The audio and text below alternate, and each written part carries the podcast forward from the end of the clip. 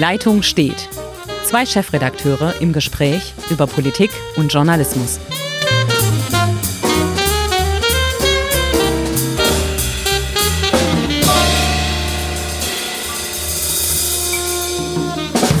Hallo zusammen, mein Name ist Ulrich Becker und an diesem ganz besonderen Morgen steht die Leitung wieder. Und am anderen Ende der Leitung äh, sitzt wie immer Hendrik Roth, Chefredakteur der Schwäbischen Zeitung. Und Hendrik, bei, genau. uns, bei uns in der Südwestpresse war gestern natürlich Ausnahmezustand. Wie ist denn das bei euch in der Redaktion, wenn so eine große Wahl oder zwei Wahlen, vielmehr Kommunalwahl und Europawahl stattfinden? Äh, wie, verändert, ja. wie verändert sich denn der Alltag dann bei euch? Also da geht ganz schön gut die Post ab und deshalb sage ich als allererstes mal ein europäischer Gruß nach Ulm, worüber wir reden. Aber auch an so einem Wahlabend das ist eigentlich das Spannendste. Da ist viel Druck dahinter. Man ist immer überrascht, was dann doch passiert. Die Kollegen, äh, je nachdem, für wen sie arbeiten, die Digitalkollegen sind unter höchster Anspannung. Das gilt auch für die Printleute. Man hat immer so eine latente Angst, irgendein Statement zu verpassen oder irgendeine Entwicklung nicht mitzubekommen. Und man will ja schon, dass die Leser sowohl, und ich glaube, das gilt genauso für die SWP-Kollegen, dass die sagen, ey, die Zeitung ist gut gelungen, da ist alles drin oder auch der Digitalauftritt hat alles, was ich brauche. Ja, ich finde auch, also diese Abende sind dann das, warum man den Job gerne macht. Also ich kann den Zuhörern ja auch sagen, dass Redaktionsalltag manchmal vielleicht gar nicht so spannend ist, wie der ein oder andere glaubt. Aber an einem solchen Abend ist es genau so, wie man sich das vorstellt. So eine Vision, äh, so eine Redaktion vibriert, alle sind da, jeder verfolgt die neuesten Nachrichten. Wir versuchen alles einigermaßen mitzubekommen und im Medienzeitalter heute mit, mit Internet prasselt natürlich minütlich etwas Neues genau. auf die Redakteure ein. Und von daher hat das schon sowas, dass man sagt, das ist ein bisschen so, wie man sich vielleicht ähm, draußen dann Redaktionen vorstellt, die ständig unter Strom stehen und wo man immer auf die neuesten Nachrichten hört. Und ähm, das kann man ja auch den Zuhörern sagen, das ist nicht immer so. Aber noch erstaunlicher, noch erstaunlicher, ähm, und da würde mich natürlich deine Meinung interessieren, weil du ja auch äh, über den Tellerrand weit hinaus guckst, das Ergebnis, wir haben das ja alle mitbekommen, den Absturz der, der etablierten, die Klatsche, so kann man es ja gar nicht anders sagen, vielleicht ist das noch zu harmlos für die SPD und dann den Übergang zu einer grünen Republik. Wie nimmst du dieses Ergebnis auf? Also erstmal würde ich es gern von europäischer Sicht mir anschauen, bevor wir auf die Bundesrepublik kommen. Da gibt es auch viele Deutungsmöglichkeiten. Da bin ich auch teilweise mit der Art des Journalismus, der in Deutschland betrieben wird, äh, sehr unzufrieden. Zum Beispiel Blick auf Frankreich. Da wird jetzt geschrieben, um Gottes Willen, Marine Le Pen, die rechte Demagogin, ist vor Macron das Vaterland, also das französische Vaterland oder Mutterland geht unter und so weiter. Nun, da muss man einfach mal ein bisschen nüchtern. Erstmal gibt es die Front National oder wie sie heute heißt, Rassemblement National seit 30, 40 Jahren. Es gibt immer 10 bis 20 Prozent, die für diese Partei wählen, äh, stimmen. Und jetzt ist sie auf 23 Prozent gekommen. Vor fünf Jahren war sie bei 25 Prozent und war die stärkste Partei.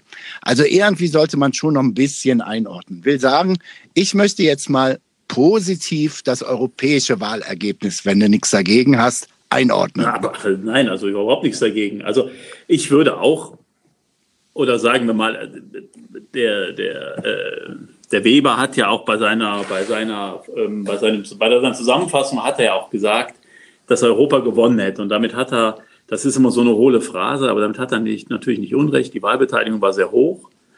Und wir haben es ja geschafft, dass die zuvor befürchtete Welle der Rechten, also dass dieser, dieser Kontinent ähm, auch im Parlament von den Rechten teilweise übernommen wird, um das mal so platt zu sagen, ja. dass das verhindert worden ist. Also es gibt auch eine ganze Menge Europäer, Europa-Anhänger und die sind in der Mehrzahl, die sind in der Überzahl und haben diese Wahl auch mitgeprägt. Und das muss man auch mal ganz einfach positiv vermelden. Genau. Es wird schwieriger in Brüssel, aber es ist nicht so, als würden wir jetzt, wie das befürchtet worden war, von innen ausgehöhlt. Exakt, das kann ich nur noch mal eben kurz konkretisieren. Die AfD hat im Vergleich mit der letzten Wahl im Bund in Europa verloren. In Bremen ist sie nicht klargekommen. Wir kommen gleich bestimmt im Gespräch auch noch auf den Osten der Republik. Da sieht es anders aus. Aber trotz allem, im Großen und Ganzen hat die AfD nicht die Zahlen geholt, die, von der sie gehofft hat. Le Pen ist in, bei der Wahl hinten geblieben. In Spanien siegt, siegt ein klarer Pro-Europäer mit Pedro Sanchez. Großbritannien mit allen Problemen des Brexit, alles schreien jetzt auf, oh, der Farage mit UKIP und also dieser harten Brexit-Partei, äh, der hat über 30 Prozent. Ja, hat er, aber Liberale, Labour und Grüne sind deutlich stärker. Also man kann es wirklich von allen Seiten sehen. Wir können auch sagen, die CSU, die jetzt mal einen proeuropäischen Wahlkampf geführt hat, steht viel besser da als befürchtet. Ja. Also und auch Österreich, kannst du sagen, was du willst, auch Sondersituation mit Strache und so weiter und so fort. Aber auch da ist es, haben die Pro-Europäer eine klare Mehrheit. Naja, und da sieht man ja, dieser Gedanke Europa, der kann ziehen, der kann die Menschen an die Wahlrunde bringen, der kann sie auch überzeugen. Und wir haben halt doch dann mehr Menschen, als wir glauben, die wissen, dass Europa ein echter positiver Wert ist und dass die Menschen in Europa äh, profitieren davon. Und vielleicht ein kleiner Hoffnungsschimmer für unsere Gebäude der SPD auf der spanischen Halbinsel, sowohl, sowohl in Portugal als auch äh, in Spanien, du hast es ja eben schon erwähnt, sind die Sozialisten und die Sozialdemokraten äh, sehr stark geworden und haben da die Wahl gewonnen. Das heißt, auch der sozialdemokratische Gedanke muss ja noch nicht verloren sein. Man muss ihn vielleicht mit anderem Leben füllen, als das hier in Deutschland der Fall war. Einspruch, Euer Ehren, Einspruch. Auch da nehme ich mal einen Blick nach Frankreich. Die Sozialisten sind bei 6,5 oder 6,8 Prozent. Das war mal die ruhmreiche sozialistische Partei von François Mitterrand. Ja, aber die äh, haben es auch verpasst, sich zu erneuern und sie haben sich von einem Emmanuel Macron ganz einfach die, die Butter vom Brot nehmen lassen und haben, sind verharrt in alten Rezepten, in alten sozialdemokratischen Rezepten und haben nicht gemerkt, dass dieses Land, auch Frankreich, eine Erneuerung braucht. Macron, ja, hat, Macron genau, hat die wirtschaftlich ja. interpretiert, Frau äh, Le Pen interpretiert sie nationalistisch, aber Frankreich sehnt sich nach einer Erneuerung dieses Landes, das äh, vor allem in der Sozialgesetzgebung teilweise erstarrt ist.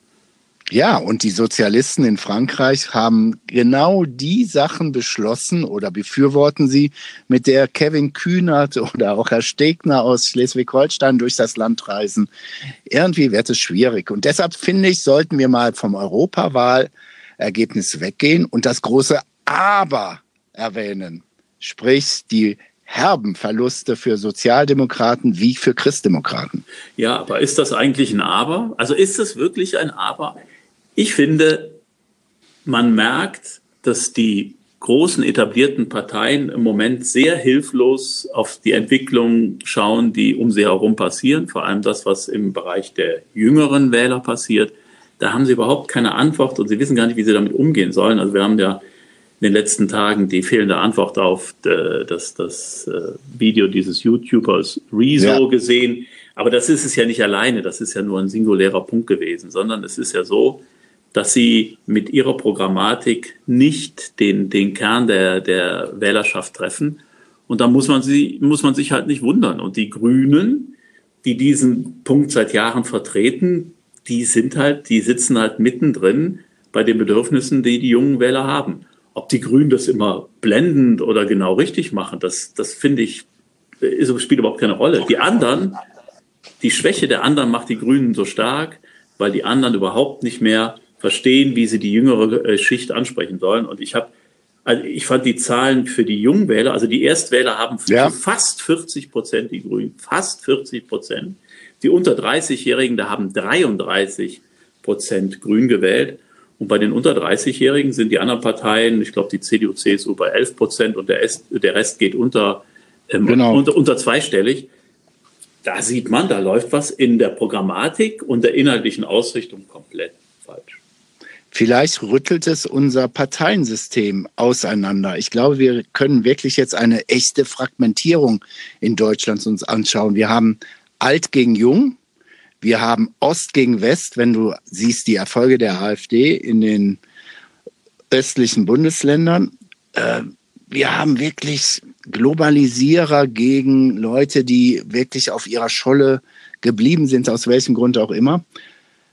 ich sehe da echte Probleme auf uns zukommen und es ist eine Frage der Kommunikation. Und vielleicht würde ich es gerne sogar öffnen. Wir reden ja hier als Journalisten, ähm, dass die Probleme von den Sozialdemokraten und auch der Union, die sind ja fast vergleichbar mit den Problemen, die wir als Medienhäuser haben. Äh, ja, also ich wir heute, kommen auch schwierig an die unter 30-Jährigen ran. Was wir allerdings im Moment nicht tun, ist diese Beschimpfung. Und die macht mich fassungslos. Es gibt einen Landtagsabgeordneten aus unserem Verbreitungsgebiet, der nennt Rezo einen Rotzlöffel. Dann gibt es den Staatssekretär im Wirtschaftsministerium Bareis, der hat heute Morgen getwittert, ja, ja, jetzt werdet mal ein bisschen relaxter, alles wird gut. Also ich paraphrasiere, ich mhm. es nicht mehr im Originalton. Ähm, sobald hier die aufständige Jugend mal ihr eigenes Auto hat, dann werden sie auch wieder vernünftig.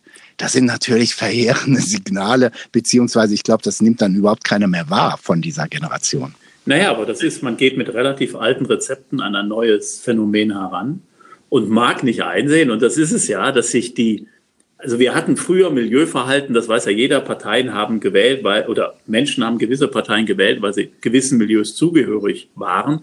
Das hat sich ja schon in den letzten zwei Jahrzehnten immer mehr aufgelöst. Es gibt kein katholisch, kein christliches Milieu mehr in diesem Sinne. Es gibt kein Arbeitermilieu mehr. Also das heißt, die alten Zugehörigkeiten sind verschwunden. Und die Menschen arbeiten themenbezogen. Und im Moment ist das Thema Klima wichtig, vielen Menschen wichtig. Das wird es vermutlich auch noch länger bleiben.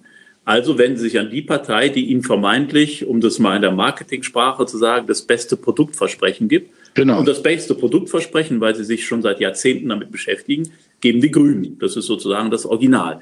Und alle anderen, die das mehr oder minder nur halbherzig machen, kommen nicht mehr hinterher. Und das andere ist natürlich, was ich dramatisch finde auf nichts reagieren Jugendliche und also wir beide haben Kinder, ja, auf, auf was reagieren die total allergisch, wenn man sagt, ach komm, also das, wenn du älter wirst, wirst du schon einsehen, das ist unfair. Ja, und zwar zu Recht. Oder, also komm, jetzt stell die mal nicht so an, du, das wirst du, du hast halt noch nicht die Erfahrung.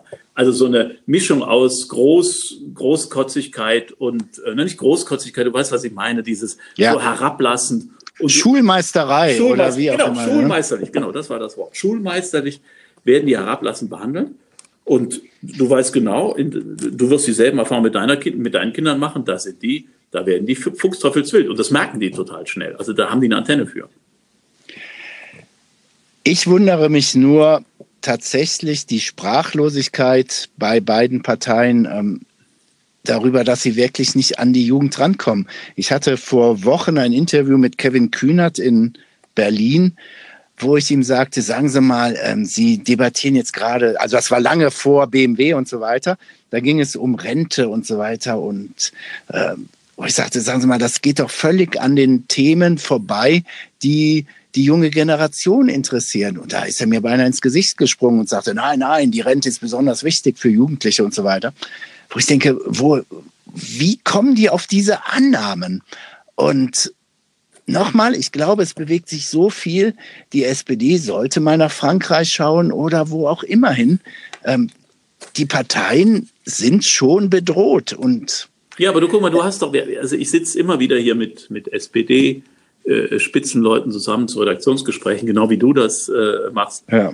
Und wenn man ihn dann darauf anspricht und sagt, ja, Soziale Gerechtigkeit ist ein ganz wichtiger Faktor in unserer Gesellschaft. Da werden auch große Konflikte oder können große Konflikte entstehen, wenn die Schere zwischen Arm und Reich und so weiter und so fort auseinandergeht. Aber wenn du ihnen sagst, aber mit diesem Thema werden sie keine Wahlen gewinnen, weil die Menschen im Moment nicht daran interessiert sind, die ignorieren das. Die gehen ja. mit den immer gleichen Rezepten in die Wahlkämpfe und ignorieren die anderen Themen und sagen dann, ja, da sind wir auch für irgendwie so, aber nehmen das nicht äh, wirklich so ernst, wie es offensichtlich ernst genommen werden müsste, wenn man diese Menschen, die jünger sind, äh, nochmal überzeugen will. Und ich glaube das auch, ähm, wenn die SPD jetzt so weitermacht, wie das gestern Abend anklang. Und ich finde ja, ähm, es tut mir leid, dass man dann auch mal persönlich Menschen, äh, ich will ihn nicht beleidigen, aber was Sigmar Gabriel da macht, ist wirklich ein integrant, integrantes ja. Schmierenstück indem man persönliche also, Vendetta, persönliche Vendetta. Also wenn man dann in, in den Podiumsdiskussionen sagt, ja, also ähm, das ist alles toll, was die Frau alles macht, aber ich hatte nie 15 Prozent. Also so dieses, man ist ja. vordergründig freundlich und hintenrum werden ständig so kleine Fouls gespielt. Wenn die SPD das so macht, ich gebe dir recht, dann habe ich große Befürchtungen, dass sie unter die 10 Prozent äh, äh, fällt. Und bei den nächsten Landtagswahlen im Osten, Thüringen, Brandenburg, Sachsen, wird das genau passieren. Da ist sie auch schon. Ich glaube auch, es ist kein besonders origineller Gedanke, weil wenn man sich ein bisschen mit den Themen beschäftigt, man drauf kommt, dass die große Arbeiterpartei SPD aus dem 19. Jahrhundert, aus dem 20. Jahrhundert einfach keine Antwort auf die digitale Revolution, Industrie 4.0 findet. Und es ist auch enorm mhm. schwierig. Ja, es gelingt ihr, es in meinen Augen, es gelingt ihr nicht, die Leute irgendwie zu überzeugen, dass man versucht, sich gar da oder zumindest mal sagt, wir versuchen Antworten zu finden. Ich komme über eine andere Ecke. Ne, Nochmal, du ja. hattest eben auch äh, die Alterskohorten genannt bei der CDU, die habe ich hier auch liegen. Ähm, bei den Leuten 60 bis 96, äh, 60 nee. bis 69 haben 32 Prozent CDU gewählt. Bei den Menschen, die 70 und älter sind, 46 Prozent für diese Klientel, das meine ich auch gar nicht abschätzend, sondern einfach nur ganz sachlich, hat CDU und SPD machen aktiv Politik mit ihrer Rentenpolitik. Wenn man dann sagt, ey, die Jüngeren werden das aber demnächst nicht mehr zahlen, dann wird man dargestellt als einer, der überhaupt nichts kapiert. Dann sagt man, wie ist das denn mit der Demografie? Dann sagt, egal welche Partei von denen bezahlen, ah, Demografie, so schlimm ist das alles nicht und so weiter. Also man beide Parteien, jetzt kommt meine These, sind klar ausgerichtet auf die Leute 50 plus und darunter ist gar nichts außer, wie ich eben sagte, Schulmeisterei.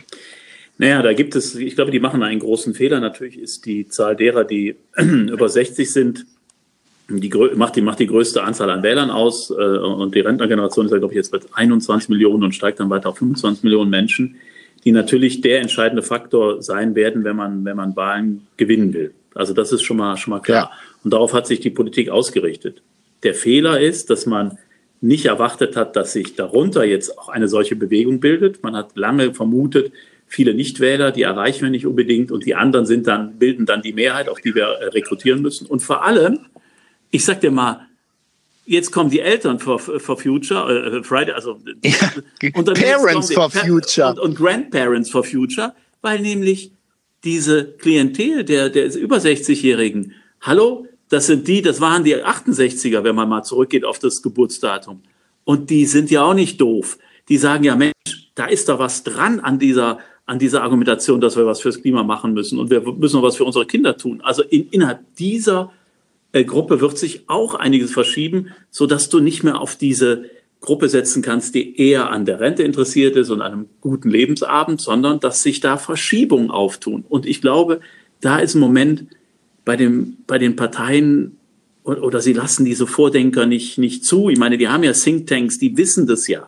Also vielleicht ja. haben die einfach keine Kraft, sich durchzusetzen. Und wenn ich dann, und das noch, das muss ich jetzt noch loswerden, also wenn ich dann noch sehe, ich, das habe ich auch bei Oliver Welke bei der Heute-Show geklaut, ich gebe es ja zu, aber Philipp Amthor ist der älteste ich glaube 26, der älteste 26-Jährige dieser Republik. Wenn diese Menschen diejenigen sein sollen, die die junge Generation ansprechen, na dann gute Nacht. Also das ist einfach kein, keine adäquate, kein adäquater Versuch, junge Menschen anzusprechen und deren Lebenswelten zu begreifen und die auch in ihrer Sprache irgendwie mitzunehmen. Das ist untauglich. Hervorragendes Schlusswort. Du hast eingeleitet. Ich beende unseren Podcast.